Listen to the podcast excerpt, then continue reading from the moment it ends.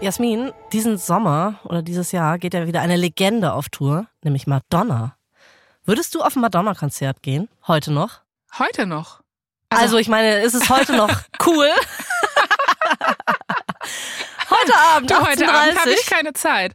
Also tatsächlich bin ich ja nicht so die Konzertgängerin, muss ich ja gestehen. Also obwohl ich ja Musik über alles liebe. Ah, also weil du einfach Konzerte nicht so magst oder wie? Nee, so die Menschenmassen und irgendwie, also vielleicht sollte ich da auch einfach ein bisschen äh, kultivierter werden langsam. Aber ich bin nicht so oft auf Konzerten, frag mich nicht warum. Aber ähm, ich sag mal so, Madonna ist natürlich eine Legende. Das heißt, ich könnte mir schon vorstellen, dass es eine krasse Show ist für Leute, die grundsätzlich gerne auf Konzerte gehen. Okay, aber du bist raus. Ich bin raus. Also ich glaube, ich würde hingehen, auch wenn ich selber auch nicht so eine Konzertgängerin bin, was an meinen 1,65 Meter liegt, die mein Körper misst, von unten bis oben. äh, und ich sehe quasi nie was. Deswegen stehe ich meistens tatsächlich in Konzerten und bereue es in dem Moment und frage mich, warum habe ich mir nicht die DVD angeguckt? Ich würde dich auf meine Schultern nehmen, Anna. Okay, dann lass uns zusammen zu Madonna gehen, okay. auf den Schultern. Und dann machen wir es doch so, weil die Karten sind ja recht teuer. Dann ziehen wir so einen braunen langen Trenchcoat an und dann zahlen wir nur für eine Person. Honey und Nanny Reloaded, genau, ja. Doch, dann äh, so würde ich mitkommen, ja. Okay. Passend dazu, Jasmin, erzähle ich dir heute die Geschichte von niemand Geringerem als der Legende herself, nämlich von der großen Madonna. Woo! Madonna steht in einer kleinen, heruntergekommenen Garderobe. Sie ist definitiv noch kein Star zu der Zeit, aber sie arbeitet auf ein Ziel hin. Nämlich am Ende des Abends sollen alle in diesem Publikum vor ihr ihren Namen kennen. Okay. Sie checkt nochmal ihr Kostüm im Spiegel. Kostüm muss man in Anführungszeichen setzen, ein bisschen übertrieben. Sie hat nämlich einfach nur ihren ganzen Körper mit so fluoreszierender grüner und rosa Farbe angemalt. Oh. Sie trägt zwar ein Bikini, wichtig, in den passenden Farben, aber aus der Ferne sieht es schon so aus, als wäre sie, mal abgesehen von der Farbe, ganz nackt. In ein paar Jahren wird dieser Look einmal einer ihrer eher harmloseren Looks sein, aber hier und heute muss sie erstmal abchecken, was überhaupt so geht, wie weit sie auch gehen kann vor einem Publikum. Und sie, wenn sie sich so im Spiegel anschaut, denkt sich, hm, der Look ist nice. Sie geht in Richtung Bühne, da steht gerade noch ein Typ mit einer Mundharmonika und danach ist sie dran. Wie jetzt Mundharmonika? Sind wir bei Roseanne im Intro? Mundharmonika habe ich bei ihr nicht erwartet. Roseanne, oh Gott. Ja, äh, pass auf. Also Madonna zieht den Vorhang zurück. Sie schaut aufs Publikum. Die Halle, die ist voll. Es gibt auch keinen freien Sitzplatz mehr. Und dieser Mundharmonikaspieler, der spielt jetzt endlich seinen letzten schrillen Ton auf der Mundharmonika. Das Publikum. Es applaudiert, alle sind begeistert. Und jetzt ist Showtime für Madonna. Sie wird aufgerufen. Sie setzt ein strahlendes Lächeln auf und geht ganz selbstbewusst auf die Bühne. Alle Augen sind auf sie gerichtet und sie, sie genießt das richtig. Im Publikum sieht sie dann ihre Familie, lächelt ihr zu. Die Show findet nämlich in ihrer Heimat statt, deswegen sind alle gekommen. Und ihr Vater, der hat sogar so eine Videokamera dabei. Weißt du, so ein Camcorder, wie früher halt. Krass, weißt du, was mir auffällt, Anna? Aus irgendeinem Grund hm? habe ich noch nie an Madonnas Eltern gedacht. Weil die kam mir schon immer so autark vor, also als wäre die quasi einfach so äh, vom Himmel gefallen. Also deswegen finde ja, ich es irgendwie gerade ganz schön, dass es da auch natürlich offensichtlich so einen Papa gibt, aber vor allem so einen Papa, der dann da auch sitzt mit so einer Videokamera und ganz stolz alles filmt. Das klingt auf jeden Fall nach Friede, Freude, Eierkuchen, aber warte mal ab, weil der Rest von Madonnas Story, der wird noch ein bisschen heftiger. Die Musik geht auf jeden Fall los. Und Madonna fängt an zu tanzen. Es ist so eine Go-Go-Nummer. Also sie bewegt sich sexy, sie schwingt die Hüften, sie flirtet auch viel mit dem Publikum und so. Alle starren sie an, sind so mit offenem Mund. Manche schütteln den Kopf. Irgendwann neigt sich auch die Videokamera vom Vater auf den Boden, er hört auf zu filmen. Weil sowas haben die Eltern bei der Talentshow der West Middle School noch nie gesehen. Nein, nein, nein. Warte. Also wir sind in der Schule, Schule, also so mit, oh mhm. oh Gott, das hab ich, da habe ich überhaupt nicht dran gedacht. Also mit richtig so SchülerInnen, also fünfte, sechste Klasse oder was? Oh Gott. Ja, Madonna ist nämlich gerade mal elf Jahre alt. Elf? Oh Gott. Das muss ich jetzt alles in meinem Kopf ummodeln. Okay. Ja, ich weiß. Jetzt denk nochmal an den Bikini und an die ähm, Farbe, die sie sich auf den fast nackten Körper geschmiert hat und so weiter. Ja, ungern, ja. Diese Show, die findet in Rochester in Michigan statt. Das ist eine sehr, sehr kleine Stadt. Alles auch noch dazu ultrakatholisch.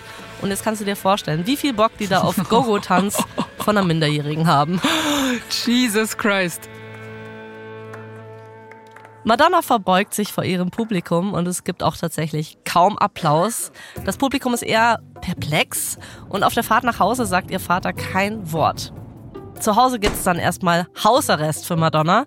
Ihr Auftritt geht als größter Skandal der Stadt in die Geschichte ein und die Kinder aus der Nachbarschaft machen sich richtig über sie lustig. Oh Mann, ey, das ist aber bestimmt auch nicht, was sie sich äh, erhofft hat, dachte ich mir jetzt gerade. Ja, warte mal. Das ist eben das Interessante. Irgendwie halt schon, weil Madonna stört sich daran gar nicht wirklich. Ihr gefällt es einfach, dass über sie geredet wird. Sie will, dass alle sie kennen. Und das wiederum bringt sie zum Nachdenken. Wie wäre es nämlich, wenn nicht nur meine Kleinstadt, sondern einfach die ganze Welt mich kennen würde?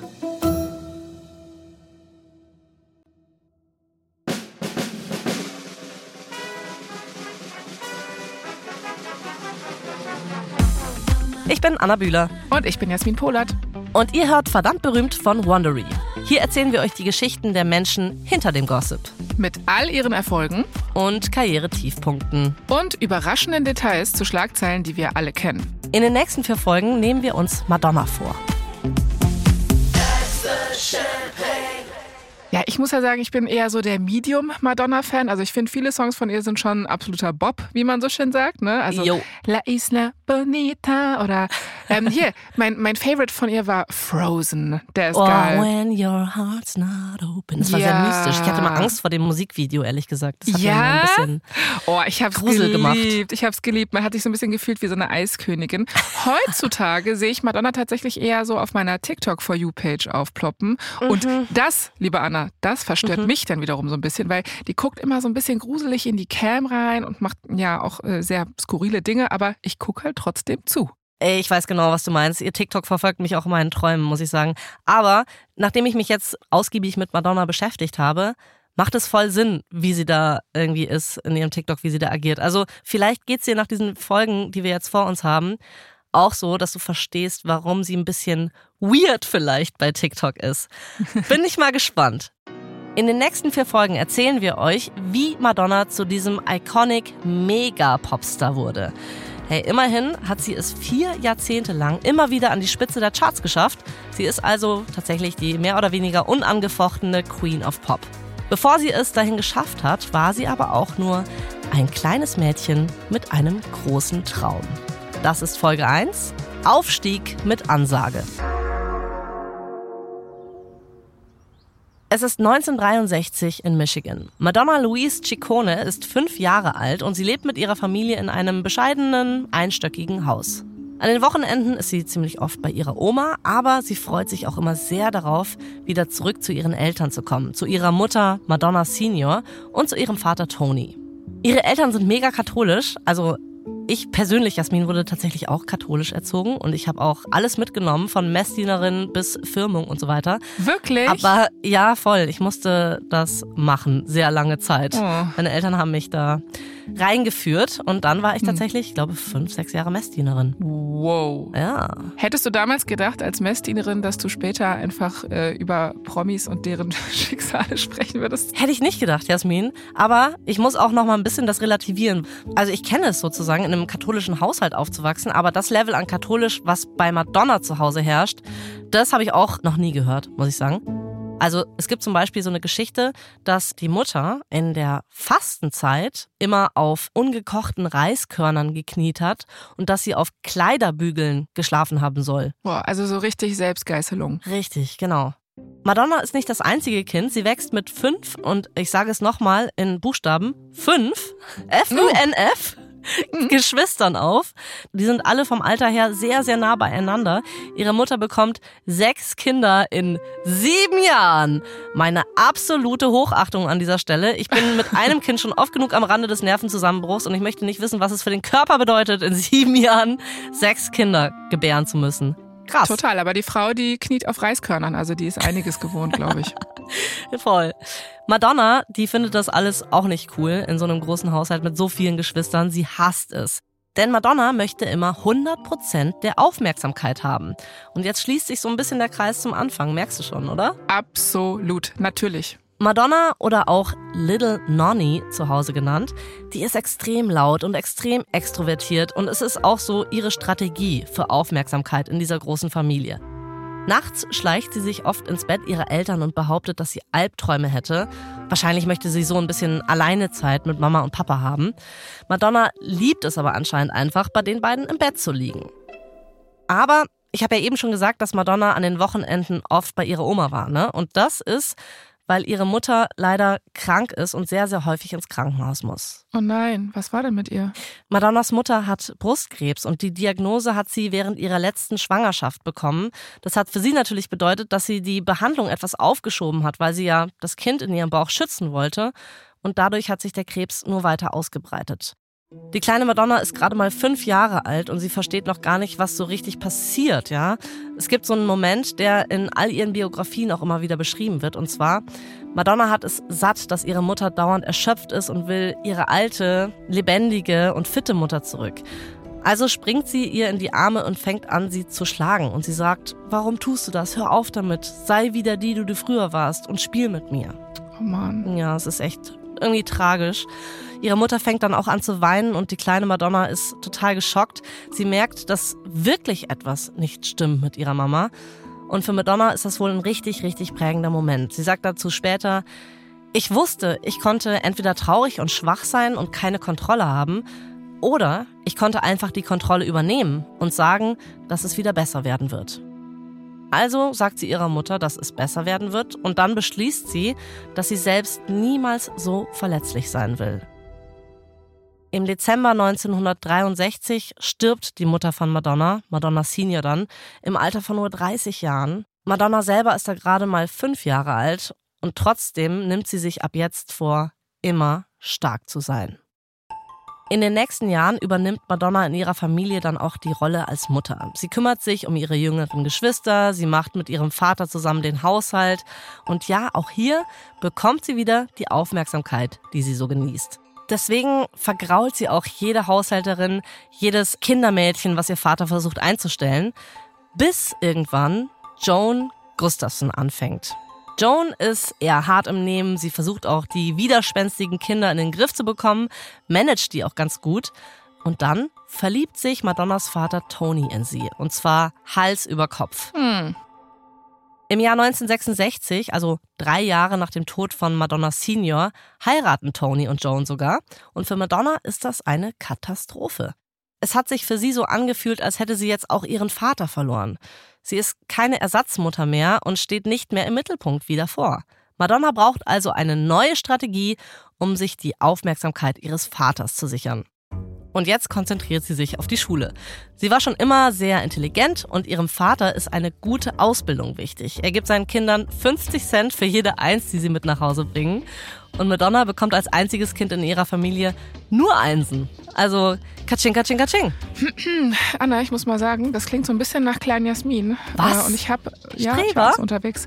Doch, ja, ich war ähm, so eine kleine Streberin und habe das auch gemacht, damit meine Eltern mich toll finden oh, und ich nicht anecke. Aber ich habe vor allem keine 50 Cent dafür bekommen für jede eins. Und gerade denke ich mir auch so, gut, das hätten sie jetzt auch nochmal machen können. Aber, ja, das würde ähm, ich rückwirkend nochmal einfordern an deiner ja, Stelle. Nee, aber ich habe so ein bisschen das Gefühl, ähm, dass Madonna und ich, dass ich da viele Parallelen zu mir entdecken werde. Und das ist nicht immer nur angenehm, das Gefühl. Wir fangen ja auch gerade erst an. Mal gucken, was noch kommt.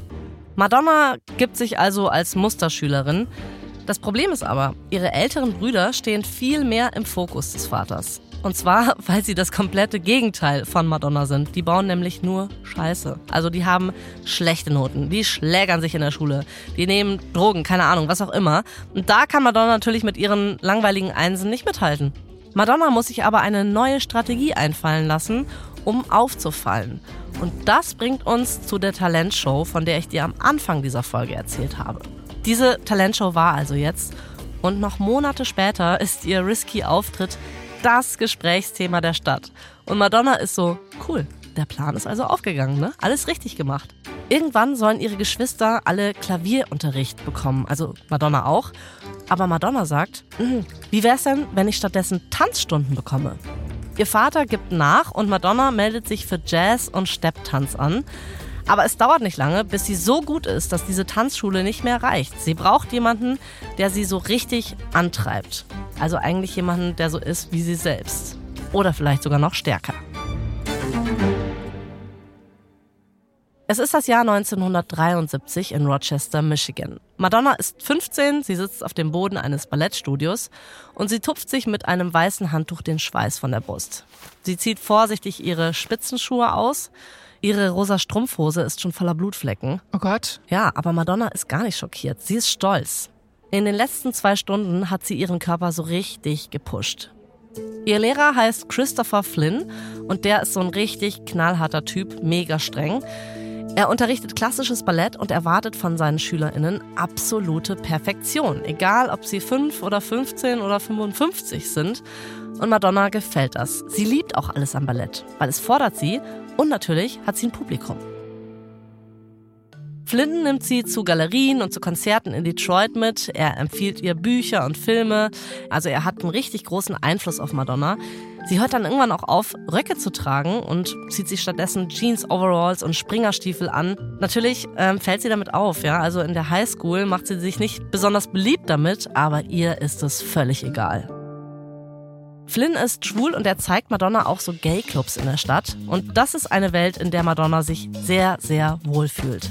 Auf der Tanzfläche sind die Leute offen, manche sind ungehemmt, manche sind provokant. Und sie sagt später darüber, ich habe mich zu Hause gefühlt. Tanzen ist ihr Ticket raus aus der Kleinstadt. 1976 macht Madonna ihren Abschluss an der High School und zwar sogar ein Semester früher als normal. Sie bekommt nämlich ein Tanzstipendium für die Universität von Michigan. Okay, krass. Also dieses Überfliegermäßige, das setzt sich fort. Sie ist wirklich saugut in dem, was sie tut.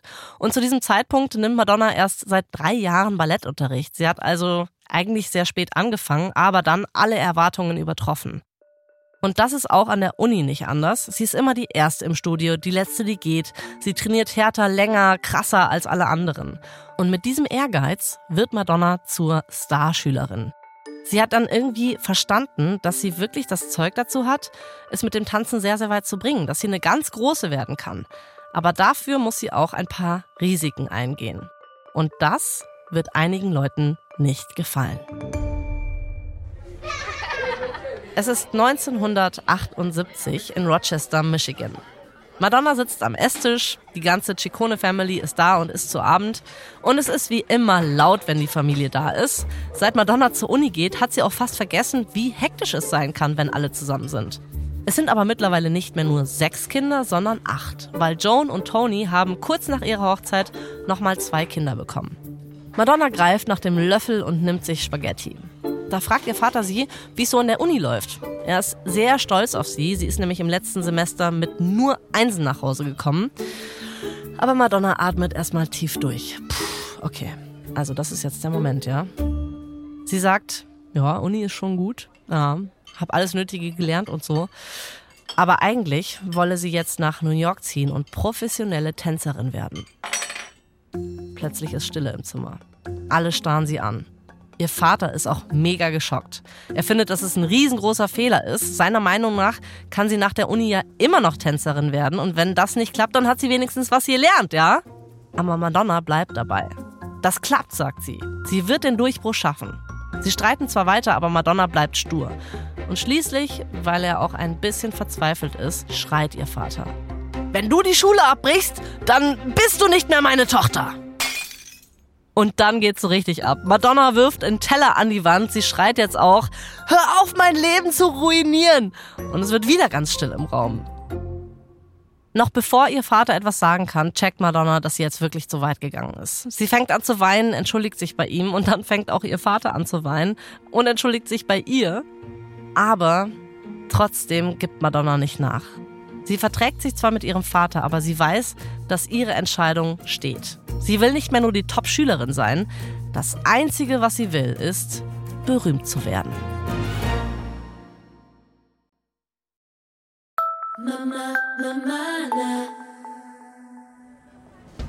Es ist Juli 1978.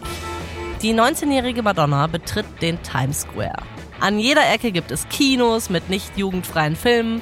Überall liegen benutzte Heroinnadeln rum. Okay, es ist bestimmt ein bisschen Klischee, wie ich es gerade beschreibe, aber so ungefähr war New York 1978. Madonna hat ihrem Taxifahrer gesagt, Take me to the center of everything.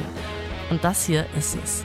Sie hat eine Tasche mit Strumpfhosen und einen Wintermantel dabei, 35 Dollar in der Tasche und das war's auch schon. Sie kennt keinen einzigen Menschen in der Stadt. Sie weiß nicht mal, wo sie heute Abend schlafen wird. Aber das ist ihr völlig egal.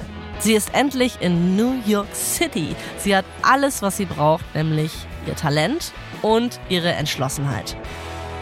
Glaubst du ähm, diese Geschichten immer, dass die Leute da wirklich nur so mit 30 Dollar in irgendeine Stadt fahren und nicht wissen, wo sie schlafen und ja. dann irgendwie äh, es, es, schaffen müssen und so? Also diese Saga nennt sich The American Dream, Jasmin. Aber ich glaube natürlich, das ist eine Geschichte, die man einfach gerne hört. Und vor allem ist es auch Madonnas Version der Geschichte.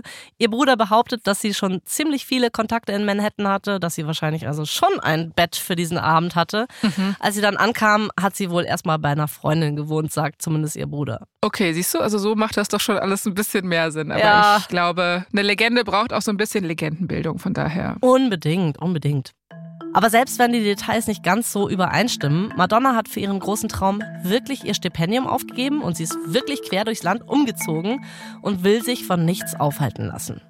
Madonna zieht also eine Weile lang von Couch zu Couch, geht von einem Casting zum nächsten, aber bisher erstmal ohne Erfolg.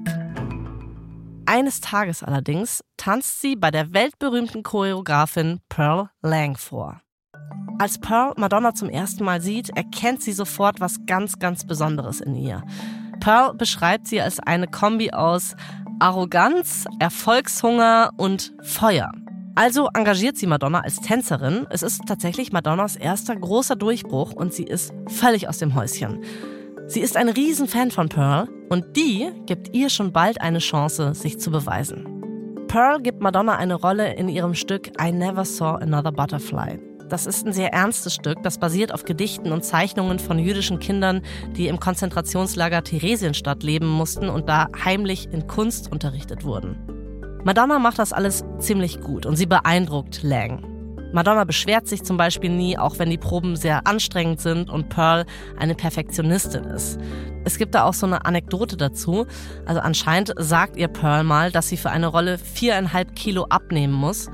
Und Madonna macht das dann auch. Sie isst angeblich dann nur Popcorn. Bitte nicht nachmachen. Auf jeden Fall. Ich weiß auch nicht, ob es 100% stimmt, wie es so wiedergegeben wurde, aber diese Anekdote, die kommt trotzdem nicht von ungefähr. Es zeigt ja eigentlich nur, Madonna ist wirklich bereit, alles zu geben. Nichts wird sie davon abhalten, eine berühmte Tänzerin zu werden. Zumindest glaubt sie das. Es ist das Jahr 1978 in New York City. Madonna trägt einen zerschlissenen Turnanzug, der nur mit Sicherheitsnadeln zusammengehalten wird. Das ist so ein bisschen ihr Markenzeichen zu der Zeit. Sie fällt eben gerne immer noch auf. Aber heute zieht Madonna die Aufmerksamkeit aus einem anderen Grund auf sich. Sie übt gerade einen großen Luftsprung, als die Musik abrupt abgeschaltet wird. Pearl Lang ruft, Nochmal! Oh, verdammt, Madonna wird immer verkrampfter. Sie ist frustriert, weil sie diesen Move jetzt schon zum neunten Mal macht. In letzter Zeit ist Madonna nicht so richtig auf der Höhe. Sie kommt immer zu spät zu den Proben, sie hat Schwierigkeiten, sich zu konzentrieren, denn Madonna ist mit ihren Gedanken ganz woanders. Sie muss immer wieder an den Abend vor ein paar Tagen denken. Oh, wieso? Was war da los? Bevor ich zu diesem Teil der Geschichte komme, muss ich nochmal betonen, dass es jetzt echt schlimm wird. Deswegen an der Stelle eine kleine Triggerwarnung. Es geht jetzt um sexualisierte Gewalt und wenn das für euch schwierig ist, dann spult am besten mal zwei Minuten vor. Madonna wurde ein paar Abende vorher auf dem Heimweg von einem Mann mit einem Messer bedroht. Er hat sie auf das Dach eines Gebäudes gebracht und sie dann dort gezwungen, Oralsex mit ihm zu haben. Oh Gott. Ja, es ist wirklich richtig furchtbar. Madonna wirft das auch komplett aus der Bahn und erstmal erzählt sie niemandem davon. Irgendwann wird sie sich dann schon öffnen und es der ganzen Welt erzählen, aber erstmal versucht sie es zu verdrängen. Und es verändert sie, dass sie ihre Gefühle unterdrückt. Sie wird so antriebslos. Sie hat Probleme, sich zu konzentrieren. Und das Tanzen inspiriert sie gar nicht mehr so wie vorher. Ja, auch irgendwie sehr verständlich, wenn man sowas Traumatisches durchgemacht hat. Ja, absolut. Aber ihre Tanzlehrerin Pearl, die weiß davon ja nichts und versteht deswegen nicht, warum Madonna so verändert ist. Sie denkt halt, ja, Madonna ist mal wieder so eine junge Frau, die von all den anderen Dingen in New York abgelenkt wird. Also ein weiteres Mädchen mit Starpotenzial, das sein Talent wegwirft. Madonna ist gerade wieder mitten im Luftsprung, als die Musik wieder abgestellt wird und Pearl nochmal schreit, nochmal. Aber Madonna reicht's. Mit Tränen in den Augen sagt sie, ich kann es nicht nochmal machen. Sie sagt der Lehrerin, sie solle aufhören, sie so zu bedrängen und der Streit, der eskaliert immer weiter. Irgendwann stürmt Madonna dann raus und kommt nie wieder zurück. Madonna verlässt nicht nur einfach Pearls Tanzgruppe, sie hört wirklich ganz mit dem Tanzen auf. Oh, krass. Mhm. Aber sie hat keine Ahnung, was sie als nächstes machen soll. Sie ist nach New York gekommen, um eine berühmte Tänzerin zu werden und sie möchte auch immer noch berühmt werden. Nur hat sie jetzt keine Ahnung mehr, wie. Es ist Mai 1979 und Madonna lernt den Musiker Dan Gilroy kennen. Und sie verliebt sich sofort in ihn, vor allem in seine Musik. Aber Dan ist natürlich auch ganz cool. sie zieht zu ihm und zu seinem Bruder Ed und die drei leben in einer etwas heruntergekommenen, baufälligen Synagoge in Queens. Dan fängt aus Spaß an, Madonna ein bisschen Gitarre beizubringen und er ermutigt sie dazu, ihre Gefühle aufzuschreiben. Und als sie mit dem Schreiben anfängt, kann sie nicht mehr aufhören, so als wären alle Dämme gebrochen. Aber Madonna schreibt nicht nur, weil es ihr gut tut, sie will auch eine neue Passion finden. Das heißt also was anderes als tanzen, also etwas, mit dem sie vielleicht auch berühmt werden kann. Also hängt sie sich jetzt richtig rein ins Musikmachen. Und natürlich Dan, ihr Freund, ist super beeindruckt, wie fleißig und hart sie arbeitet. Er ist sogar so beeindruckt, dass er sie in seine Rockband einlädt. Die heißt The Breakfast Club. Ah, wie der Film. Ja, nur kam der Film so ein halbes Jahrzehnt nach der Band. Oh, stimmt, wir sind ja wirklich hier noch in 79 sind wir noch. Ja, genau. Irre. Dan gibt Madonna ein paar Drumsticks und setzt sie ans Schlagzeug, weil als Tänzerin hat sie natürlich auch irgendwie ein gutes Rhythmusgefühl. Und sie wird sogar ziemlich gut. Aber sie merkt schnell, dass das Schlagzeug nicht so ihr Ding ist, weil Jasmin, steht natürlich hm. ganz hinten auf der Bühne und ah, hinter so einem nicht. riesigen Instrument zu sitzen ist einfach nichts für sie. Das geht nicht. Madonna ist eher so Typ Rampenlicht, ne? Mittelpunkt. Genau so. Also fängt sie doch lieber wieder mit dem Gitarrespielen an und zwar dieses Mal richtig. Die Gitarre ist nämlich klein genug, damit sie nicht verdeckt wird und sie kann vorne auf der Bühne stehen und hat eben 100% der Aufmerksamkeit. Und sie wäre nicht Madonna, wenn sie da nicht auch wieder alles reinstecken würde. Sie wird, mal wieder keine Überraschung eigentlich, verdammt gut und verdient sich sogar einen Spot in der Band.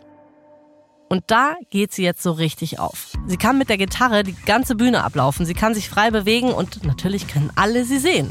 Im Gegensatz zum Tanzen gibt es hier auch keine Regeln. Dan hat später mal gesagt, Zitat, Sie hat alles aufgesogen und alles über Rockmusik gelernt, wie man sie spielt und wie man sie singt. Sie wollte einfach noch mehr. Und mit noch mehr meinte er, dass sie im absoluten Mittelpunkt stehen wollte. Sie wollte selbst singen, wenigstens ab und zu mal einen Song und Dan stimmt irgendwann zu. Oh. Madonna ist mega hyped. Sie liebt es, vor dem Publikum zu stehen und zu singen. Und also nur um das mal klarzustellen an der Stelle, es ist natürlich noch ein überschaubares Publikum. Ne? Also die spielen erstmal in so kleinen Clubs und sowas aber sie bekommen schon ein paar positive Kritiken und sie haben regelmäßig so Auftritte in Underground-Clubs. Madonna glaubt, dass sie es noch besser machen können. Also sie können noch schneller groß werden, glaubt sie. Aber dazu müssen sie, mh, hm, wie sage ich's? Madonna halt komplett als Leadsängerin übernehmen, also für immer? Ganz genau. Und Dan sagt natürlich, äh, nee, äh, auf keinen Fall. Also wie absurd ist es, ne? Er hat sie ja in die Band geholt. Und jetzt will sie plötzlich die Frontfrau werden? Nach einem Gig, bei dem Madonna die Show übernehmen will, fangen sie an, sich so richtig krass zu streiten. Er ist wütend und er sagt ihr, ey, du bist einfach nur ehrgeizig, aber du hast kein Talent. Ah.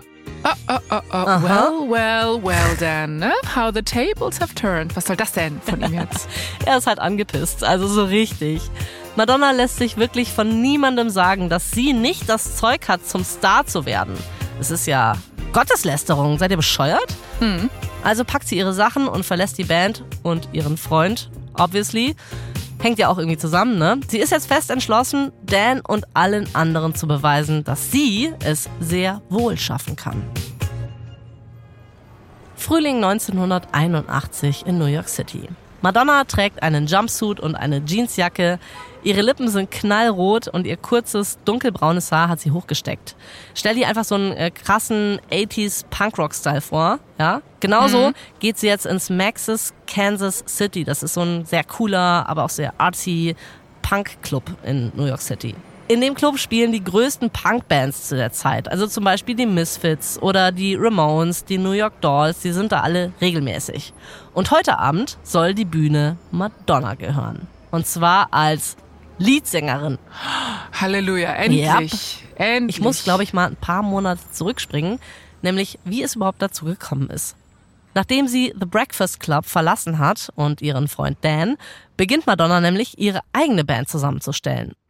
Und sie weiß genau, wen sie dabei haben will. Der eine heißt Steve Bray, der ist ein super talentierter Schlagzeuger und auch Ex-Freund von ihr. Den kennt sie noch von der Uni aus Michigan. Es gibt aber ein Problem, er wohnt immer noch in Michigan. Das heißt, Madonna muss ihn erstmal davon überzeugen, für eine Band, die es eigentlich noch gar nicht gibt, quer durchs Land umzuziehen. Sie sagt ihm einfach, hey, auf dich warten hier Ruhm und Reichtum. Und anscheinend hat sie ihn überzeugt, er zieht nämlich nach New York. Also hat sie schon mal ihren Schlagzeuger. Check. Den Rest der Posten in der Band besetzt Madonna mit so lokalen Musikern und zack, fertig, hat sie ihre Band. Ach so, also eine Sache gibt's da noch. Der Bandname. Der muss natürlich sitzen. Was meinst du, wie Madonna ihre Band nennt? ich glaube, es fängt mit M an und hört mit Adonna auf. Die Band heißt natürlich Madonna. Aber es sorgt für Diskussionen, also einigen sie sich schließlich auf den Namen Emmy. Warum auch immer. Mhm. Und sie legen los. Aber so richtig. Also sie spielen wirklich jeden Gig, den sie bekommen können. Alles in der Hoffnung, irgendwann mal ins Maxis zu können. Und dann tatsächlich wird ihr Traum Wirklichkeit. Sie werden im Maxis spielen. Sie werden heute Abend den Gig ihres Lebens haben, der möglicherweise für sie den Durchbruch bedeutet. Madonna hat die Musikmanagerin Camille Barbone zu dem Auftritt eingeladen, denn mit einer Managerin hätten sie ja unendliche Möglichkeiten. Madonna gibt an dem Abend wirklich alles. Sie performt die Songs perfekt, sie tanzt über die Tische, das Publikum ist absolut begeistert, on fire. Madonnas Blick wandert durch die Menge, weil sie genau sehen will, ob Camille sich auch so amüsiert wie die anderen. Und ja, das tut sie. Camille ist fasziniert. Nach der Show sagt sie Madonna, dass sie sie engagieren will. Sie will sie als Talent für ihr Label Gotham Records haben. Aber unter einer Bedingung. Madonna muss sich von ihrer Band trennen. Also auch von ihrem Kumpel Steve Bray, der ja im Grunde gerade alles aufgegeben hat und nach New York gezogen ist, um dabei zu sein. Oh, oh, oh, oh, oh. Aber das ist so eine Entscheidung, ne? Also ist natürlich hart, aber solche Entscheidungen müssen KünstlerInnen echt ja. super oft treffen. Ne? Aber ich sag mal so, Pech, ne? Also there's no business like show business. Und das weiß Madonna bestimmt, oder? Natürlich weiß Madonna das und sie hat ja ein Ziel. Deswegen fuck it, ja? Am Ende schüttelt Madonna Camille die Hand. Steve ist ja ein guter Junge und ist talentiert genug, um es alleine zu schaffen. Jetzt, wo Madonna als Solokünstlerin auftritt, kann sie sich auch endlich Madonna nennen und den Namen benutzen, den sie ja eigentlich schon immer benutzen wollte. Im Laufe der nächsten Monate entwickelt sie auch ihren eigenen Style. Sie trägt so Second-Hand-Kleidung, so Gummiarmbänder, Haarschleifen. Sie wird zu einer richtigen Trendsetterin. Die jungen Frauen, die ihre Shows besuchen, die fangen dann irgendwann auch an, sich so zu kleiden wie Madonna. In der Zwischenzeit besorgt Camille ihr eine eigene Wohnung und Madonna nimmt ihr Demo auf. Camille schwebt so eine Mischung aus Rock'n'Roll und Pat Benatar vor. Ah, hier. Love is a Battlefield. Diese krasse ah, Rockröhre. Rockröhre. Genau die. ja, ja, wirklich. Der Song übrigens, mhm. Love is a Battlefield, der kam erst raus, als Madonna schon richtig am Start war. Also es war Ach. ein bisschen später. War ich schon wieder falsch in der Zeit, ja. Ja, aber trotzdem war es ja ein Treffer. Mhm. Madonna ist sich nicht so sicher, ob diese Kombi aber ihr Style ist. Aber hey, Camille zahlt, ne? Also darf sie auch mitreden. Als sie aber im Studio ist, fühlt es sich nicht mehr richtig an. Madonna wird klar, dass sie Musik machen will, zu der man sich bewegen kann, zu der man tanzen kann. Also mehr Soul und weniger Rock'n'Roll. Tanzen ist eben doch noch ihre Leidenschaft und sie braucht auch jemanden, der versteht, dass sie einfach Tanzmusik machen will. Wenn das nicht Camille ist, dann muss sie sich halt eine neue Managerin suchen. Also gehen sie schon bald wieder getrennte Wege. Das bedeutet allerdings auch, dass Madonna wieder keine Wohnung hat. Aber oh. egal, ne? Dann hat sie halt irgendwie wieder 30 Dollar und steht am Times Square und American Dream macht's möglich. Keine Ahnung. Funktioniert schon irgendwie. Wahrscheinlich schläft sie also wieder auf irgendwelchen Sofas oder nimmt sich eine kleine Bude. Sie weiß jetzt genau, welche Art von Musik sie machen möchte und was sie zu tun hat. Das einzige Problem ist, dass Madonna ohne Management oder Band ein neues Demo alleine aufnehmen und vermarkten muss. Und das wird gar nicht einfach werden.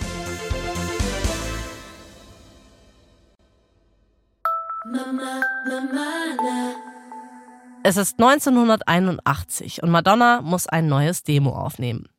Ja, zum Glück hat sie ja noch den einen Kollegen, den sie schon mal gelockt und dann wieder vergrault hat, nämlich ihren Ex-Freund und ehemaligen Emmy-Band-Kollegen Steve Bray. Ist das ihr Ernst? Jetzt meldet sie Puh, sich nochmal ausgerechnet bei ihm. Oh Mann, da wäre ich jetzt an seiner Stelle schon langsam ein bisschen sauer. Was sagt sie denn zu ihm? Ja, also sie sagt, äh, du, also äh, blöd wegen damals, aber ich bräuchte noch mal deine Hilfe, weil ich noch mal neue Aufnahmen machen müsste wegen neuen Songs. Jedenfalls bist du dabei? Und er sagt, äh, ja, Krass, das kriegt sie echt immer gut hin, ne, die Madonna. Ja, also ich kann mir vorstellen, wenn sie jetzt heute zu dir kommt, so Madonna, wie sie halt Madonna ist, ähm, dann sagt man nicht nein. Und ich kann mir vorstellen, dass sie auch schon als junge Frau eine gewisse Autorität hatte. Mhm, ja. Also wenn Madonna was will, dann bekommt sie es auch. Und Steve und sie arbeiten also wieder zusammen. Und sie schreiben vier Songs, vier wirklich gute Songs, Lieder, zu denen man tanzen muss eigentlich. Aber sie müssen das Demo mit einem sehr kleinen Budget aufnehmen und vermarkten. Also machen sie alles auf so eine bisschen Billow-Art. Also bei einem Lied hält sich Madonna so die Nase zu, damit die so einen Stimmeffekt haben. weißt du? Das ist dann wie bei, wenn man Vocoder benutzt. Also Vocoder ist so ein Stimmverfremdergerät. Habe ich gerade benutzt, hast du gemerkt? Ja, toll. Warte, ich kann den nochmal. Vocoder an.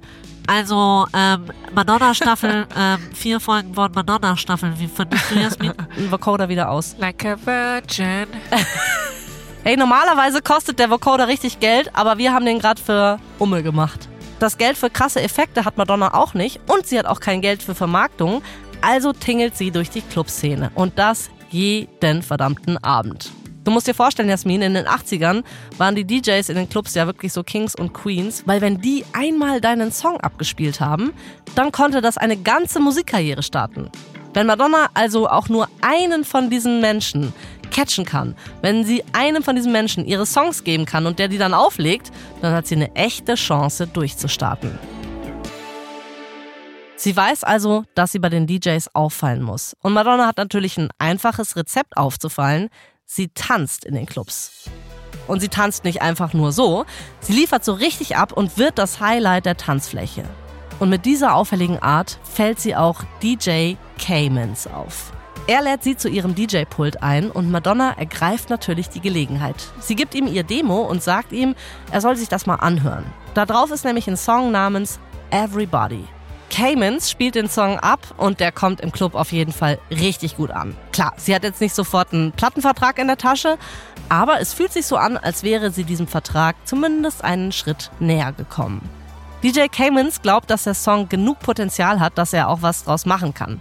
Er wolle sich ja eh schon länger mal als Produzent ausprobieren. Huh. Ach so, ach so, wir haben ja so eine eine Hand wäscht die andere Situation, ja. Ganz genau. Er stellt Madonna dann einem Typen vor, der ist von Sire Records und der hört sich das Demo an und check, es gefällt ihm. Er sagt ihr, dass er gerne einen Plattenvertrag abschließen würde. Oh, das ging jetzt ja schnell. Das war ja einfach. Ja, vielleicht ein bisschen zu einfach. Als Madonna nämlich gerade kurz vorm Unterschreiben ist, gibt der Typ zu, dass er eigentlich zuerst die Zustimmung von seinem Chef braucht. Und mhm. das wird nicht ganz so einfach sein.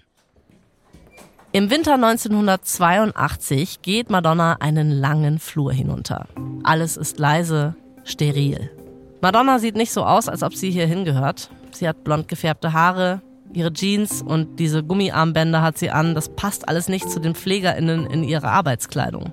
Madonna ist im Lenox Hill Hospital in New York, um einen der Patienten zu besuchen. Okay.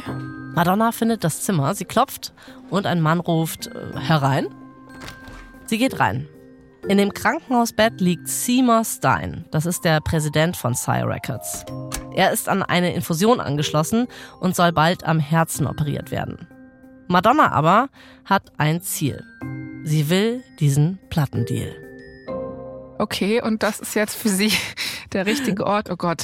Also Madonna äh, hat auch keine Zeit für falsche Scham oder Anstand, ne? Nee, Krass. also Madonnas innere Ich will berühmt werden Uhr tickt.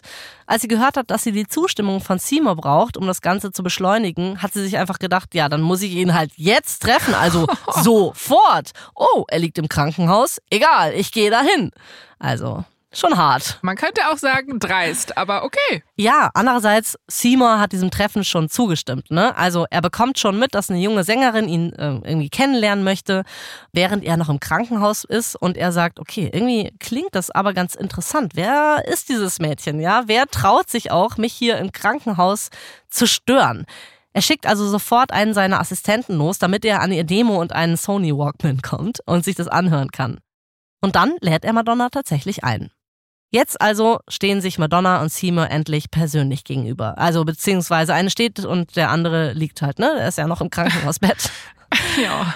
Als sie sich treffen, lässt Madonna aber wirklich ihren Charme spielen. Sie lächelt und sie sagt, jetzt äh, müssen Sie nur noch den Plattenvertrag mit mir abschließen. Aber Seymour lächelt nicht zurück. Er mustert sie einfach nur von oben bis unten und das macht Madonna dann doch ein bisschen nervös. Jetzt ist sie sich gar nicht mehr so sicher, dass sie diesen Vertrag bekommen wird. Sie guckt Seymour direkt in die Augen und dann kommt sie zur Sache. Okay.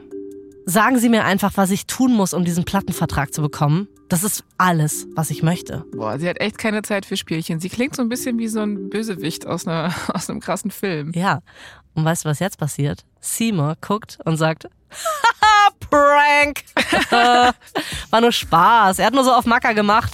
Er hat Madonna ein bisschen verarscht. Sie hatte den Deal nämlich schon längst, bevor sie reingekommen ist. Das Demo war gut genug und er hat alles unterschrieben. Wow. Ja, playing games. Madonna streckt die Hand aus und er seine auch. Die beiden machen da wahrscheinlich irgendwie High Five. Auf jeden Fall ist der Plattendeal eingetütet.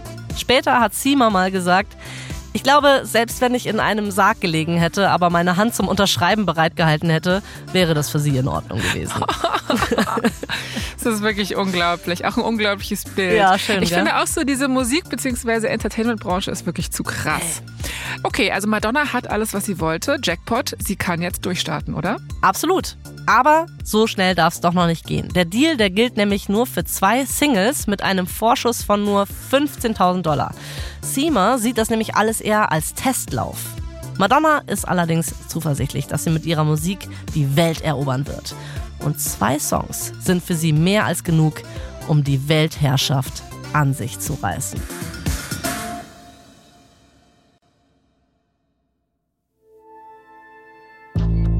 Das war Folge 1 unserer vierteiligen Serie Madonna.